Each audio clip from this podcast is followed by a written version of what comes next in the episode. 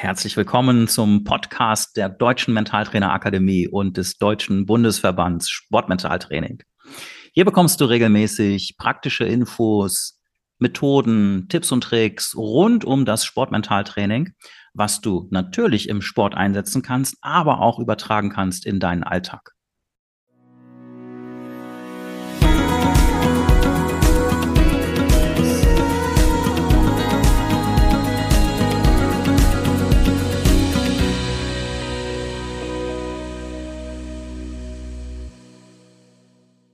Liebe Hörerinnen und Hörer, an dieser Stelle setzen wir einen ganz kurzen Disclaimer vor diese Sendung. Warum?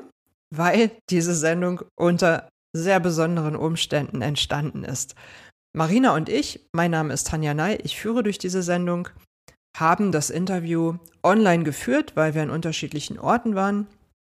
Und wie es der Zufall so will, waren wir beide in der Nähe eines Flughafens zum Aufnahmezeitpunkt.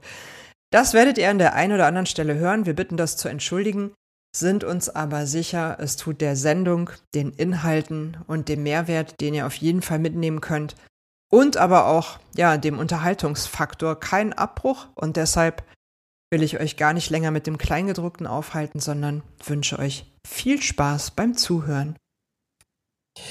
Ja, herzlich willkommen zu einer weiteren Folge. Ich freue mich heute mit einem besonderen Gast sprechen zu dürfen. Ähm, wir haben eine Sportlerin und Trainerin und auch Mentaltrainerin heute hier zu Gast, ähm, die wirklich auf ähm, ja, einige Erfahrung und auch Erfolge zurückblicken darf. Und äh, bevor ich mich jetzt verliere in all dem, was ich über dich erzählen könnte, Marina Kielmann ist heute hier. Ähm, stell dich doch gerade mal bitte selber vor. Was führt dich hierher? Ähm, von welchen Erfahrungen könnte ich hier sprechen? Herzlich willkommen. Ja, vielen Dank für die Einladung. Ich bin ehemalige Eiskunstläuferin, war erfolgreich bei Europaweltmeisterschaften und Olympischen Spielen. Nebenbei war ich auch noch Rollkunstläuferin, bin auch in der Sportart Vize-Weltmeisterin und Vize-Europameisterin habe also zwei lange aktive eigene Karrieren hinter mir, bin dann Trainerin geworden nach meiner Profizeit und ja, habe jetzt während der Corona-Zeit endlich die Chance genutzt, weil ich die Zeit hatte dazu, eine Ausbildung als Mentaltrainerin zu machen. Das Gute ist, ich, alles das, wo meine Schüler noch hinwollen, da war ich schon und kann meine eigenen Erfahrungen einfließen lassen. Und was noch besser ist, also was mir daran so unheimlich gut gefällt. Es geht nicht mehr um mich, sondern es geht darum, anderen diese schönen Erlebnisse zu ermöglichen, die ich bereits hatte. Mhm. Ähm, das ähm, also finde ich schon wirklich einen grandiosen Einstieg, ähm, weil das, glaube ich, auch das ist, was AthletInnen halt auch wirklich suchen, dass man halt wirklich jemanden hat, der auch aus der Praxis kommt und ähm, da natürlich auch einfach Erfahrungswerte hat. Und da bringst du ja eine ganze Menge mit, wie du sagst. Ne? Du hast wirklich schon erfolgreich bei den Olympischen Spielen, Weltmeisterschaften, Europameisterschaften, deutsche Meisterschaften da einiges ähm, nach Hause gefahren. Ähm, und jetzt interessiert mich natürlich brennend, wie ist das denn zu der Zeit gewesen, ähm, das Thema Mentaltraining? Also von welcher Zeit sprechen wir da und gab es das Thema da schon? Also in meiner eigenen Laufbahn, da sprechen wir von ich sag mal, international war ich das erste Mal unterwegs. Da war ich schon sehr jung. 1980 bin ich Teil der Nationalmannschaft im Rollkunstlaufen geworden und war bis 1995 dann im Eiskunstlaufen aktiv. Also wir reden von den 80ern und bis Mitte der 90er Jahre mhm. vom vorigen Jahrtausend. Ist schon eine Weile her und es war damals ja vieles ähm, gar nicht so, dass es verbalisiert wurde. Also es wurde mhm. nicht über Mentaltraining gesprochen. Ende meiner Karriere schon eher. Da wurden wir dann schon mit Mentaltrainern beziehungsweise mit Psychologen in Kontakt gebracht. Mhm. Das war für uns ein bisschen, ich sag mal, damals war es sehr merkwürdig. Kommt Aha. plötzlich ein Psychologe und äh, die Herangehensweise waren ungewohnt und deshalb auch unpassend, weil sie unseren Trainingsablauf total unterbrochen und gestört haben. Mhm. Heute sehe ich das alles komplett anders. Ich bin allerdings überrascht gewesen, als ich meine Ausbildung gemacht habe an der Deutschen Mentaltrainerakademie, wie viel von den Modulen, die ich jetzt erlernt habe und, und dich näher kennenlernen durfte, meine Mutter schon in mein Training eingearbeitet hat. Also Ach. sie hat ganz viele Sachen da schon untergebracht. Ob es Intuition war, ob sie das alles schon gewusst hat, wo sie dieses Wissen her hatte, außer aus ihrer Trainerausbildung. Wir haben über Mentaltraining nie offen gesprochen, weil das immer so war, wenn ein Psychologe am Rand steht, äh, ja, dann stimmt da irgendwas nicht. Mhm. Mhm. So war damals die Meinung. Mhm. Dass das ja. weiterbringen kann, naja, das wissen wir jetzt alles, dass äh, die Psyche, dass die ganze Einstellung zum Sport, dass das alles einen großen Einfluss hat, das war so Mitte der 80er bis in die 90er Jahre überhaupt nicht akzeptiert in unserer Sportart. Mhm. Super spannend. Ähm, das ist, glaube ich, auch das, was jeder so kennt, wenn, also man geht eher nicht präventiv oder begleitend zu einem Coach oder Psychologen, sondern eher immer ist so die allgemeine Haltung, wenn ein Problem besteht. Ne? Und ähm, so wie ich dich jetzt verstehe, ist es ja eher was Unterstützendes, was eigentlich immer irgendwie hilfreich sein kann. Also. Richtig. Wenn man das Problem erst feststellt als Problem, dann ist es zu spät. Mhm. Ja. Ähm, wie ist das denn? Weil, also wir nehmen so ein bisschen wahr, dass in, im Laufe der letzten Jahre eigentlich erst wirklich dieses Thema auch so ein bisschen mehr publik wurde, auch durch erfolgreiche SportlerInnen, die, ähm, die dann auch einfach darüber sprechen, dass sie zum Beispiel mit einem Mentaltrainer, einer Mentaltrainerin arbeiten. Ähm, ist das damals schon so gewesen, dass es eher so unter den Tisch gekehrt wurde, so ein bisschen verheimlicht wurde, wenn man irgendwie mit dem Psychologen gearbeitet hat? Oder, oder wie kann ich mir das vorstellen? Ja, es ist auch jetzt oft noch so, dass man das heimlich macht. Also ich habe mhm. mehrere Schüler, die ich betreue, wo die Trainer das nicht wissen sollen. Oder die Trainer auch von abgeraten haben. Sie möchten nicht, dass ihnen jemand ins Training quatscht. Sie möchten einfach das nicht. Sie stellen dann fest, ah, es hat sich was verändert. Und mhm. ähm, ja, viele wissen gar nicht warum und woran es liegt.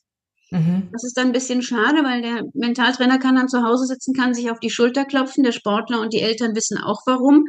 Aber der Trainer will es nicht wahrhaben. Und das ist einfach ein bisschen schade, weil letztendlich sind es ja seine Sportler. Mhm. Wenn der Techniktrainer plötzlich, oder ich sag mal, es entwickelt sich ja, es passiert ja nicht plötzlich.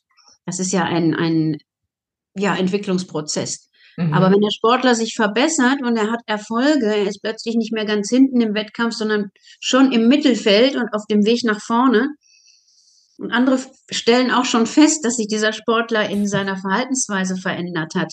Dann ist es ja das Schöne für den Trainer, weil er sitzt mhm. letztendlich daneben und äh, ja, ist der Coach. Mhm. Man selbst, also ich mittlerweile sehe mich als Teil eines Teams und am liebsten habe ich es, wenn der Trainer mitarbeitet Mhm. Wenn er mir auch sagen kann, wenn er eine Rückmeldung gibt, wenn vielleicht im Mentaltraining irgendwas besonders gut anschlägt oder vielleicht im Training hinderlich ist, dann kann man ja reagieren. Wir haben ja so einen großen Werkzeugkoffer, so ein mhm. Methodenbuffet, dass wir da aus, aus dem Vollen schöpfen können. Mhm. Also die Zusammenarbeit ist, wäre einfach schön, ist aber im Moment nicht in allen Sportarten akzeptiert. Mhm. Kommt vielleicht noch. Wir arbeiten dran. Mhm. Ja, und ich meine, unser Gespräch zum Beispiel heute trägt ja auch dazu bei. Also, dass, ähm, ne, dass ich denke, wenn wir mit dem Podcast ähm, hier draußen sind, dann, wenn das eben die Leute draußen hören, dann kann man da sich auch einfach ein Bild machen, wie funktioniert das überhaupt, was ist das? Ist ja auch häufig so dieses, okay, ich weiß überhaupt nicht, was habe ich mir darunter vorzustellen. Es kann ja alles und nichts sein.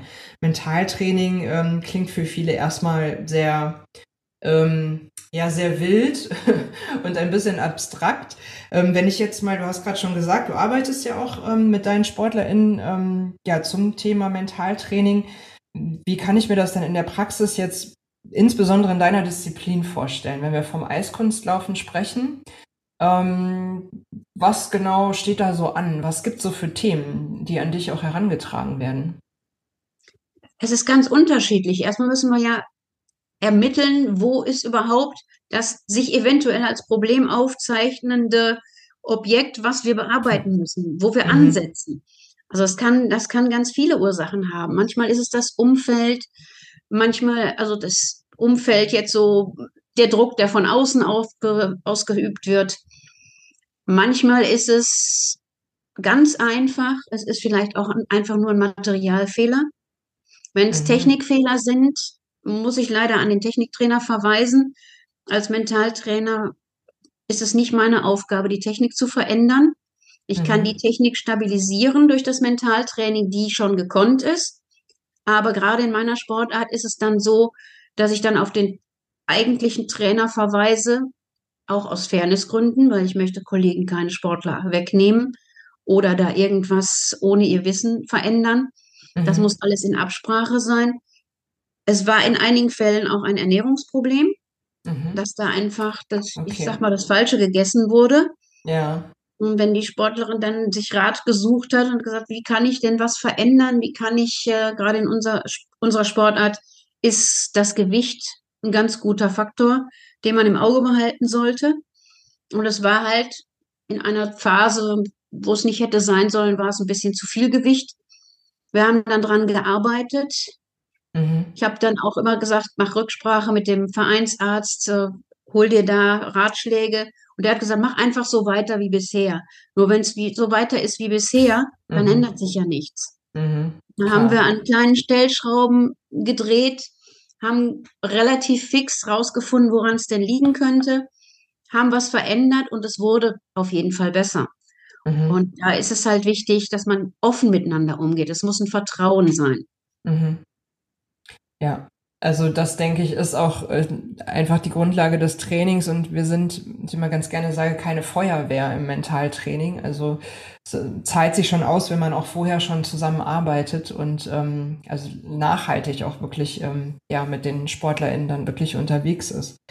Ähm, siehst du denn heute in der Arbeit mit AthletInnen ähm, Themen, die du von dir selbst auch wirklich, also kannst du was benennen, wo du sagst, boah, da hätte ich mir damals jemanden gewünscht? In bestimmten Situationen gibt es was, wo du sagst, das war so, so mein Thema? Mein Thema hätte sein können die Aufmerksamkeitslenkung. Mhm. Da, hätte, da hätte man noch ein bisschen was optimieren können, so rückblickend. Okay. Meine Aufmerksamkeit war vielleicht das ein oder andere Mal nicht da, wo sie hätte sein sollen.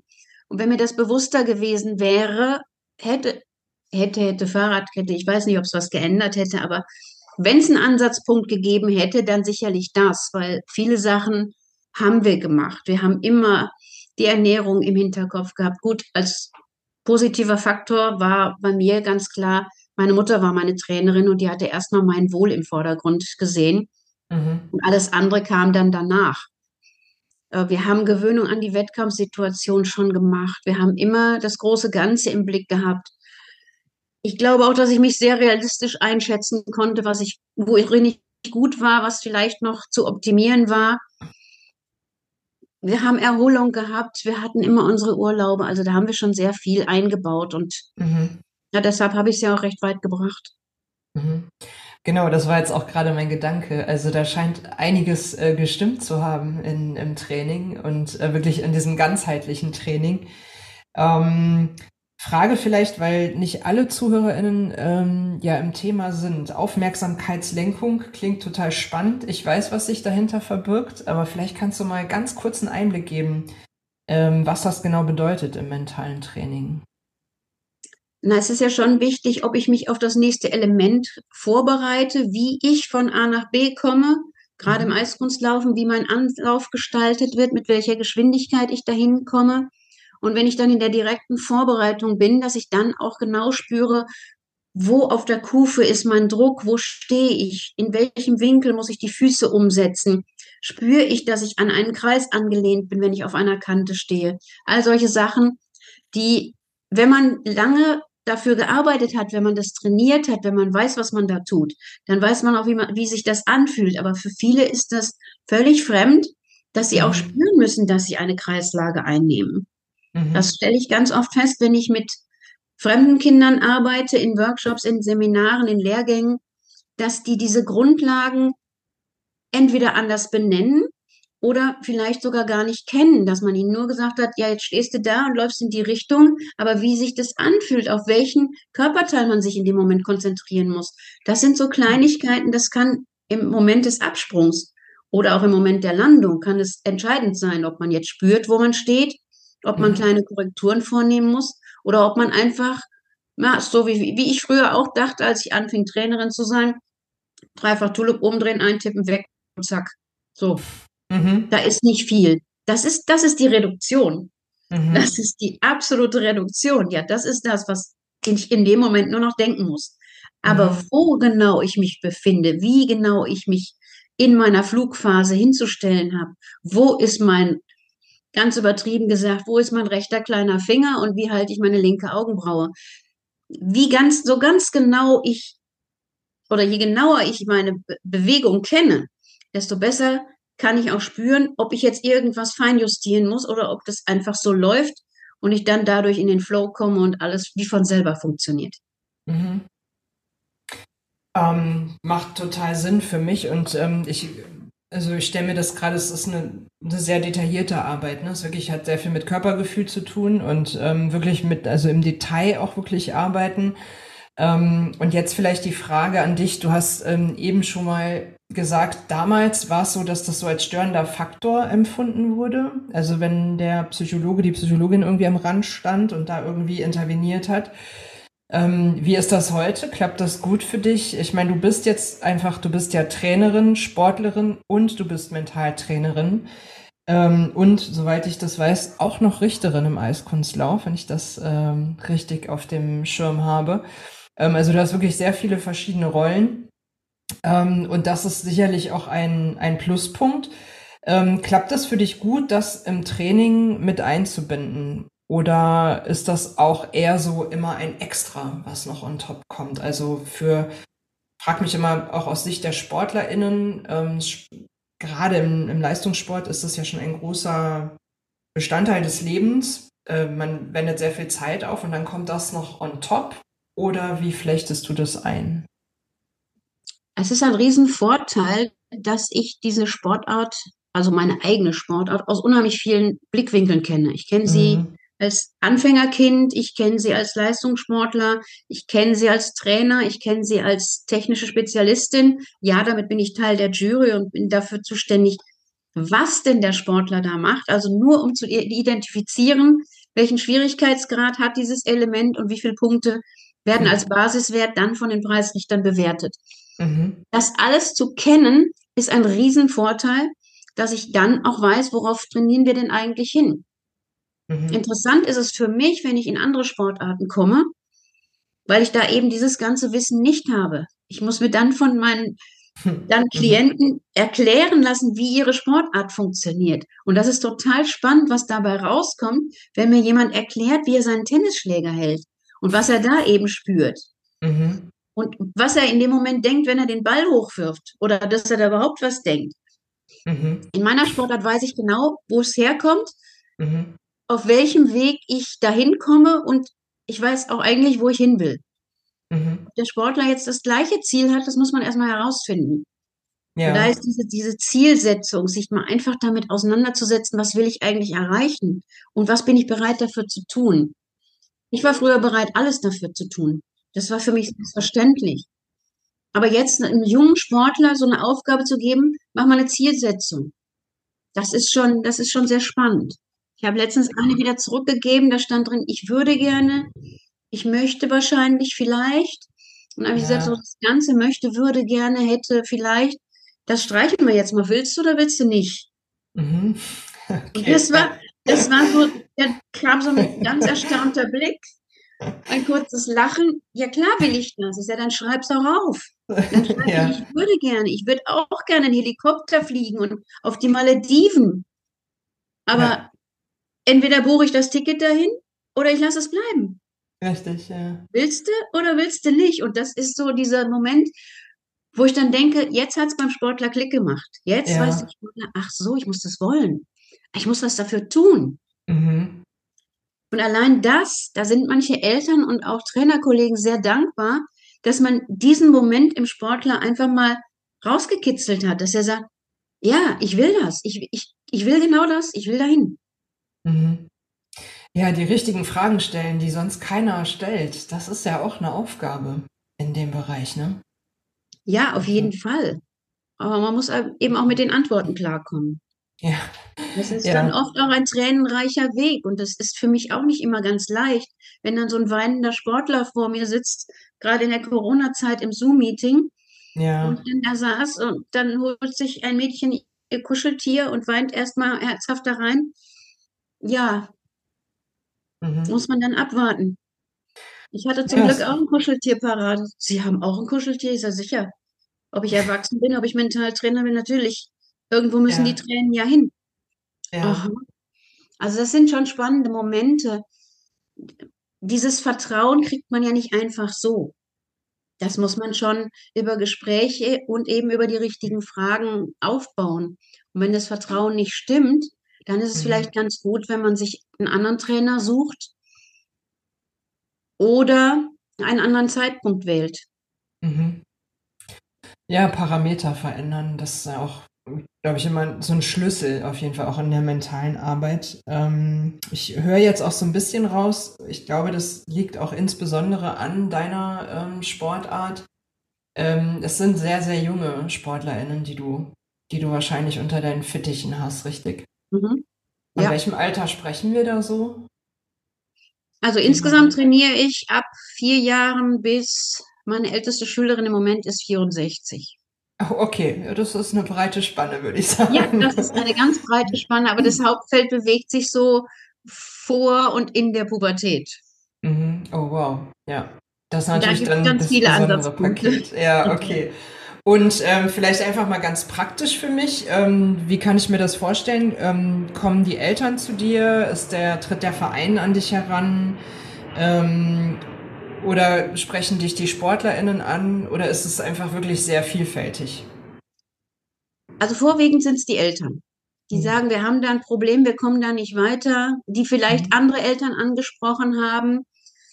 Oder letztens äh, kam ein Kontakt über eine Kostümdesignerin, die sagte, ich habe da jemanden, die wird sich vielleicht bei dir melden. Die haben, sie wissen gerade nicht weiter und brauchen jetzt Hilfe und da habe ich einfach mal dich empfohlen. Ich so, okay, danke. ja. ähm, dann kam erstmal wochenlang nichts und dann irgendwann kam so eine Anfrage, so ganz vorsichtig, ja, würden Sie sich das Kind denn mal angucken? Ja, natürlich schaue ich mir das dann an. Mhm. Und wenn die Chemie stimmt, dann kann man auch gerne miteinander arbeiten. Und das war auch eine ganz interessante Zusammenarbeit. Wir haben sie erstmal zeitlich befristet, haben gesagt, okay, wir probieren es mhm. jetzt mal. Also mindestens drei Monate, weil drunter brauchen wir gar nicht anzufangen. Ja. Wenn wir eine Woche miteinander reden, das ist kein Kaffeeplausch. Ja, Mentaltraining, da steckt das Wort Training schon mit drin, das ist harte Arbeit. Da muss man mhm. was für tun. Und bis sich das dann auch auswirkt, da passiert ja so einiges.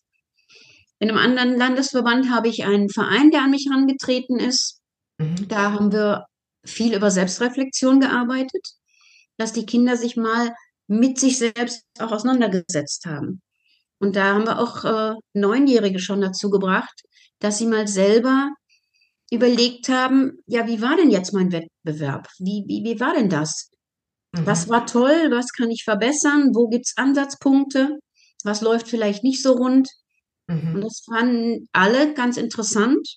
Und da kam eben wirklich der Auftrag vom Verein. Das fand ich sehr spannend. Während andere Vereine sich im Moment noch nicht dazu entschließen konnten. Also ich habe da Gespräche geführt. Sie können sich noch nicht entschließen, einen Termin freizugeben, dass ich das Thema Mentaltraining mal vorstellen darf.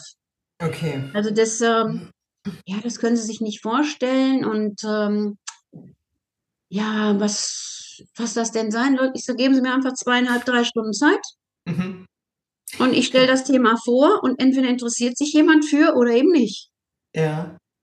Ja, ja ich würde gerade sagen, ja, das ist genau das, genau das, was man tun müsste, damit man es versteht. Ne? Einfach mal Richtig, sagen. dass die Eltern und auch die vorbei. Kinder mal eingeladen sind. Ich kenne das von Kollegen. Ein Kollege macht äh, mentale Wettkampfvorbereitung als auf Basis von autogenem Training. Ah, ja. Und ähm, der hat einen Vortrag gehalten, da war der Raum voll. Die Leute haben da gesessen, haben ihm an den Lippen gehangen Gut, es waren auch welche dabei, die haben gesagt, ja, also autogenes Training, das ist jetzt nicht so meins. Ich habe dann nur mit den Schultern gezuckt, habe gesagt, es gibt ja auch noch andere Möglichkeiten. Korrekt. Ja, aber wenn nee und na, hm, ich habe das nicht ich habe das nicht hingekriegt mit der Übung. Ja, dann üb's doch mal. Gib mhm. doch nicht nach dem ersten Mal auf. Mhm. Die Sprünge klappen doch auch nicht beim ersten Versuch. Wenn das mhm. so einfach wäre, könnte es ja jeder. Ja. Also da, da ist noch, ja. da ist noch ein ganz ähm, weites Feld, was unbearbeitet ist, vielleicht weil die Hemmschwelle zu groß ist, weil diese Berührungsängste da sind, uh, ich muss aus meiner Komfortzone raus, ich muss was Neues ausprobieren. oder da kommt jemand von außen und verändert vielleicht was. Letztendlich mhm. sind nicht wir, die die was verändern, sondern derjenige, der Sportler, der was verändern möchte, tut das selber. Wir mhm. helfen ihm nur auf dem Weg dahin. Genau, es gibt Impulse und es gibt vor allen Dingen einfach auch dann mit die passenden Methoden. Ne? Du hast schon angesprochen, das Methodenbuffet. Es gibt wirklich ähm, unzählige Methoden, die ich alleine oder eben auch in Kombination anwenden kann. Ähm, was ja auch wichtig ist, dass es so viele sind, weil einfach auch jede Persönlichkeit unterschiedlich ist und auch jede Phase sicherlich ein unterschiedliches, ein anderes Tool erfordert unter Umständen. Ich würde dir dennoch gerne eine Frage stellen, die ich einfach immer gerne stelle. ähm, ich weiß, die ist, ähm, die ist ein bisschen herausfordernd, aber wer, wenn nicht du? ähm, hast du ein Lieblingstool, mit dem du besonders gerne arbeitest, wo du sagst, boah, das macht mir richtig Spaß im mentalen Training, weil das einfach wirklich immer, weil der Prozess einfach immer richtig gut ist? Für mich ist tatsächlich so dieser, also eigentlich habe ich so ein, so ein ja, wie soll ich sagen, so ein Mehrzweckwerkzeug. Ich liebe die Big Seven. Was bringt mich zu meiner persönlichen Bestleistung? Und dass dann in dem Moment, wo man damit fertig ist, dass man demjenigen Zeit gibt, auch nur zu definieren, was verstehe ich denn unter den einzelnen Begriffen? Was ist denn für mich das Umfeld? Was bedeutet denn Material? Was für eine mhm. Taktik habe ich denn im Eiskunstlaufen? Mhm. Also im Fußball ist jedem klar, was für eine Taktik man hat. Oh Gott, welche Technik wende ich denn an? Mhm. Dass das einfach mal klar wird, was ist das eigentlich, womit ich mich beschäftige? Woraus besteht überhaupt meine persönliche Bestleistung? Was mache mhm. ich da? Und mhm. das ist, das ist der Moment, wo viele feststellen, oh, ach, daran könnt, daran kann man arbeiten? Ja, wie denn? Mhm. Und alleine dieses, dieses neugierig machen auf, mhm. ich habe jetzt festgestellt, da ist irgendwas, woran ich arbeiten könnte und dann diese, diese Offenheit, daran arbeiten zu wollen.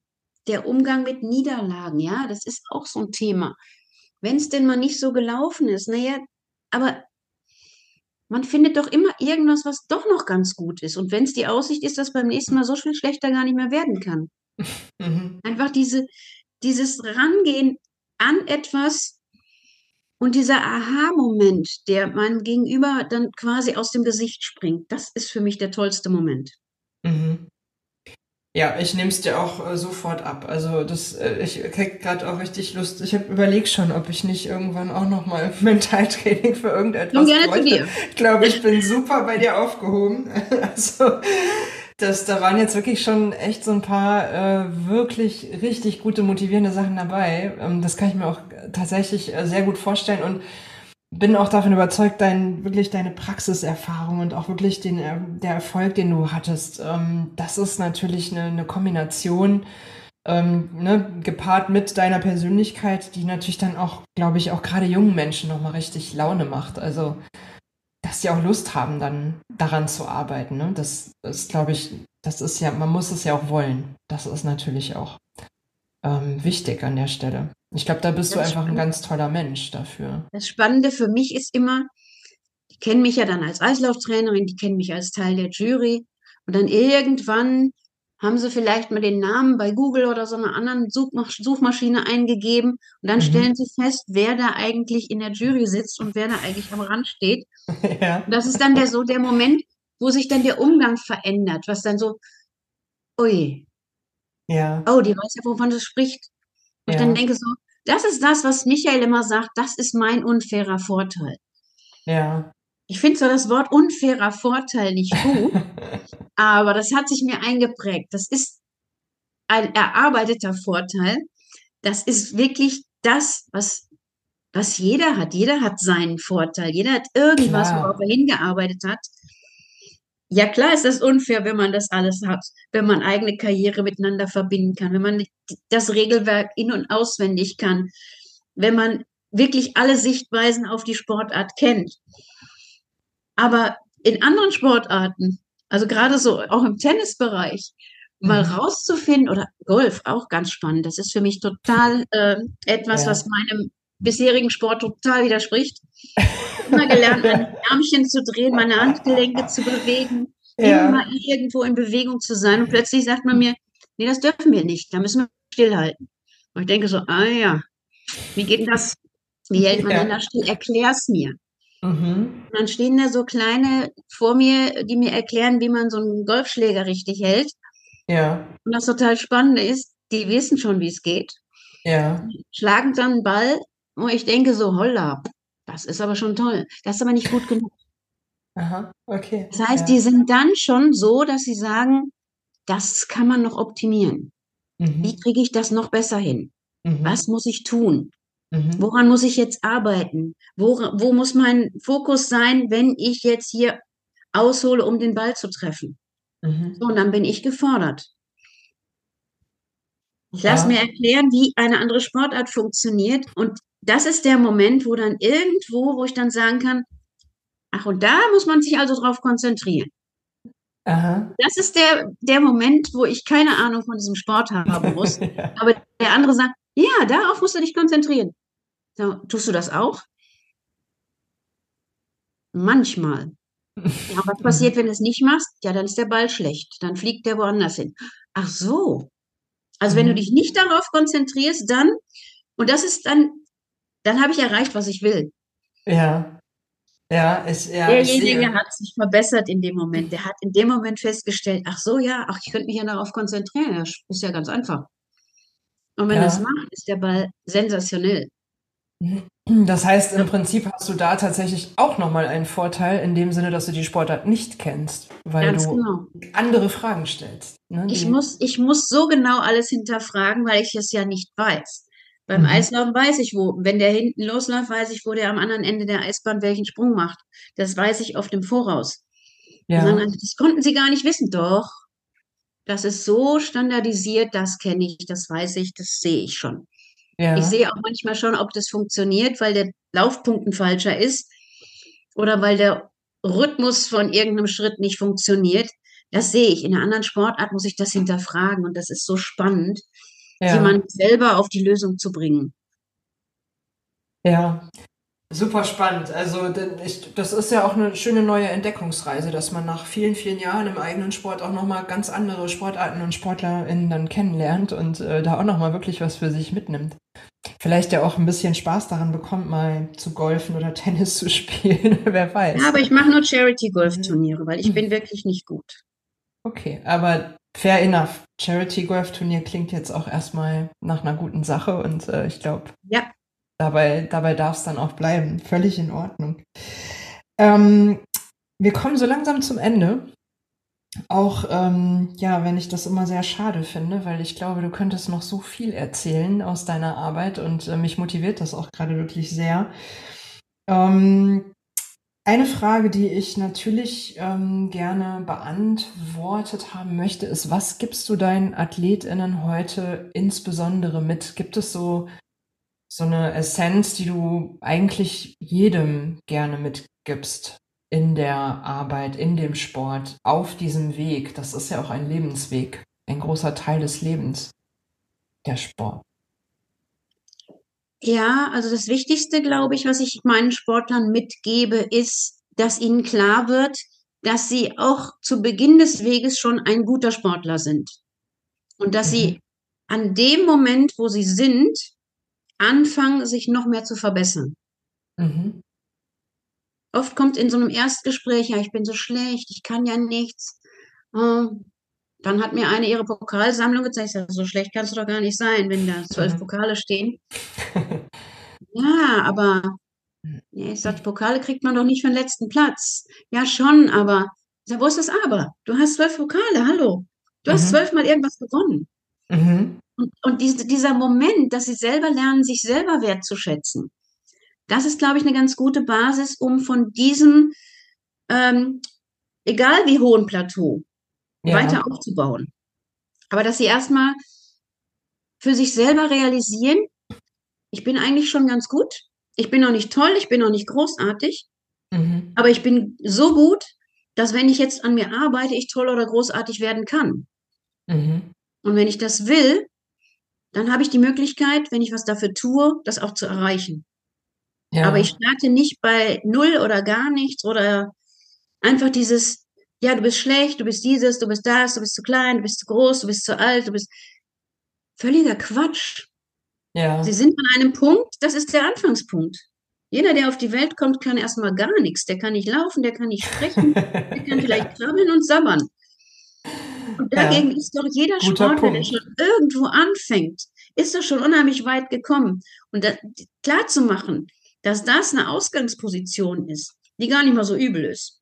Ja. Das, glaube ich, kann ich ganz gut, dass man dann selber auch anfängt, an sich zu glauben. Ja. Super spannend und ähm, ein sehr schönes Bild natürlich, auch wenn wir alle mal zurückdenken. Also, ne, wo man irgendwann stand und man vielleicht auch noch gar nicht wusste, dass man sich jemals für diese Sportart interessieren würde. Und irgendwann beginnt man. Also, ähm, ja, sehr schöner Fokus, den du da, den du da einfach herausarbeitest. Und gerade für junge Menschen stelle ich mir das unheimlich wichtig vor. Ähm, ich wollte eigentlich einen Punkt machen, aber jetzt habe ich doch eine Anschlussfrage, wenn du erlaubst. weil, weil ich ähm, gerade da mit äh, Fokus und es geht ja auch viel um Vergleichen und ne, weil du gerade sagtest, manchmal sehen die Menschen gar nicht, ey, ich habe da schon zwölf Pokale stehen. Ähm, und gerade bei jungen Menschen kann ich mir vorstellen, dass Social Media auch einen wahnsinnigen Einfluss hat, wenn ich mich vergleiche mit anderen. Ähm, hast du das oft in deiner Arbeit zum Thema? Also ist das Bestandteil deiner Arbeit? Gerade mit den jungen AthletInnen? Ähm, ich versuche zu vermeiden, ihnen auf Social-Media-Kanälen zu folgen. Mhm. Weil ich eine andere Sichtweise darauf habe. Ich bin manchmal schockiert, was äh, junge Menschen, was Teenies von sich äh, da preisgeben. Mhm. Äh, ich werde oft angesprochen, ob ich jedes meiner Essen poste. Ja, gut, in, als Food Instructor wäre es vielleicht ganz sinnvoll, wenn ich auch mal poste, was ich esse. Ja. Ähm, äh, beim Thema gesunde Ernährung bin ich auch wieder mit meinem Essen dabei. Es schockiert mich manchmal, was die Menschen von sich preisgeben. Social mhm. Media ist nicht immer eine reale Welt. Mhm. Es kann ganz viel gemacht werden mit Filtern.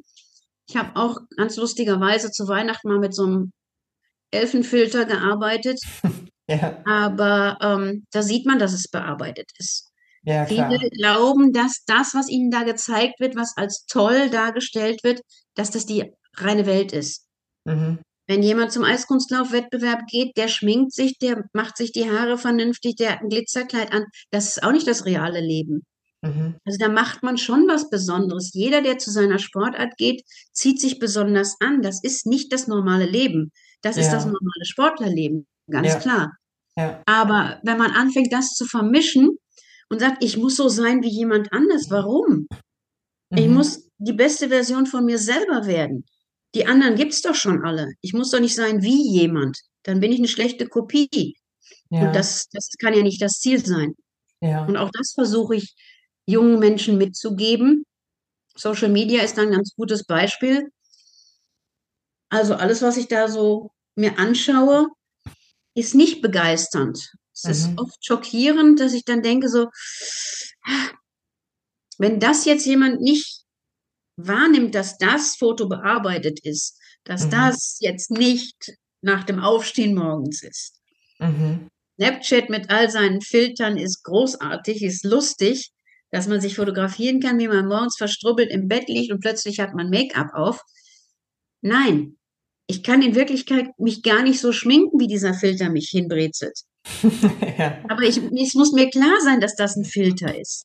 Mhm. Jeder Schauspieler, der morgens im Frühstücksfernsehen, auf welchem Programm auch immer sitzt, der klar. ist in der Maske gewesen. Dem hat ja. man die Haare schick gemacht, ihn hat man angemalt. Das ist okay. Man darf sich schminken. Das kann auch sehr hübsch aussehen. Aber man darf das eben nicht damit begleiten, ob jemand aus dem Schwimmbecken kommt, mhm. hat, äh, ich weiß nicht, wie viel Meter Delfin geschwommen ja. Der sieht nicht aus wie eine Fernsehmoderatorin. Nee. Das, aber der hat seine Höchstleistung gebracht. Und der kann auch glücklich und zufrieden sein. Ja. Ein ehrliches Lächeln sieht man auf Social Media nicht so oft. Mhm. Ja, so ganz wichtig, ganz wichtig, was du sagst. Also wirklich die beste Version ähm, seiner selbst sein und eben nicht diese Vergleiche, gerade bei, nicht ausschließlich, aber insbesondere, sag ich mal, bei jüngeren Menschen ähm, im Sportbereich ähm, denke ich, ist das unheimlich wichtig, weil das eben auch einen mentalen Druck machen kann. Wenn ich sehe, was bei anderen vermeintlich los ist, äh, macht das natürlich auch was äh, mit mir. So. Und, ähm, Anspornend soll es das ja auch gerne. Genau. Aber es darf nicht äh, dazu führen, dass man deprimiert ist, weil die anderen sind ja sowieso alle besser. Ja. Sowieso schon mal gleich gar nicht, vielleicht, weil sie mehr dafür tun. Das könnte ein Grund sein. ja, ein guter Grund. Ähm, jetzt kommen wir zum Schluss. Und ähm, das ist jetzt eine hervorragende Brücke und die ist tatsächlich eher zufällig entstanden, auch wenn sich das gar nicht so anhört. Aber wundervoll. Wo findet man dich denn, Marina, wenn man dich zum Beispiel mit Elfenfilter sehen möchte oder etwas über dein Leben ähm, oder was auch immer du tust, wenn man dich nicht auf der Eisbahn trifft? Ähm, findet man dich im Internet irgendwo? Und wenn ja, wo? Also man findet mich auf jeden Fall, wenn man mich in irgendeine Suchmaschine eingibt. Da kommen so viele Sachen von früher. Aktuell findet man mich natürlich auf dem Alte Leute Facebook, klar. Man findet mich bei Instagram und ich mhm. arbeite an meiner eigenen Homepage, was ein bisschen komplex ist, weil ich diese ganzen Aspekte meines Lebens in eine Homepage bringen möchte. Ja. Und das ist eine große Herausforderung. Verstehe. Äh, ich bin dabei, das Projekt, äh, es ist definiert, es ist ausgearbeitet, aber es ist noch nicht bearbeitet, weil alleine dieses Ich über mich oder wer bin ich, das ja. ist eine ganz große Herausforderung. Ja. Ähm, wenn ich mir diesen Podcast anhöre, ist es vielleicht einfacher, ich schreibe einfach das, was ich gesagt habe, in mein Wer bin ich eigentlich? Und dann habe ich das fertig. Perfekt, wir haben gerne dazu beigetragen. selber nämlich zu beschreiben ja. als aus anderen das herauszukitzeln. Ja. Aber irgendwann wird es auch eine Homepage geben, die heißt dann natürlich auch so wie ich, marinakielmann.de mhm. oder auch marina-kielmann.de, weil ich die auch irgendwann mal auf Printmedien verwendet habe. Okay. Und ja, es wird noch ein Momentchen dauern, bis sie dann veröffentlicht oder bis sie dann bearbeitet ist. Sie ist schon da. Aber Instagram, da ist immer irgendwas drauf. Okay. Und ansonsten findet man mich in den Eishallen Europas. das ist doch mal ein Wort. Ähm, hervorragend, wir werden das weiter beobachten. Ähm, mir war es eine große Freude, mit dir zu sprechen. Also wirklich mit so vielen Jahren Erfahrung und Wissen und Leidenschaft. Ähm, es hat mir wirklich sehr viel Spaß gemacht. Ich danke dir für deine Zeit, die du dir genommen hast, äh, hier Teil dieses Podcasts zu sein. Und ähm, ja, wünsche dir auf jeden Fall weiterhin viel Spaß bei dem, was du tust und ähm, ja, viel Flow, gute Momente, tolle Menschen und ähm, ja, vor allen Dingen wirklich Freude, dass, dass das so bleibt und ähm, du da deiner Leidenschaft nachgehen kannst weiterhin. Danke dir sehr, Marina. Gern geschehen, liebe Tanja. Hat mir Spaß gemacht. Vielleicht bis bald. Tschüss. Vielleicht bis bald. Wer weiß. Tschüss. Das war der Podcast der Deutschen Mentaltrainerakademie und des Deutschen Bundesverbands Sportmentaltraining. Praktisches Mentaltraining, Gold Nuggets für dich. Und wenn du mehr wissen willst, dann komm doch zur Sprechstunde kostenfrei jeden letzten Mittwoch im Monat, interaktiv. Frag einen Mentaltrainer. Die Kontaktdaten findest du auf www.deutsche-mentaltrainer-akademie.de.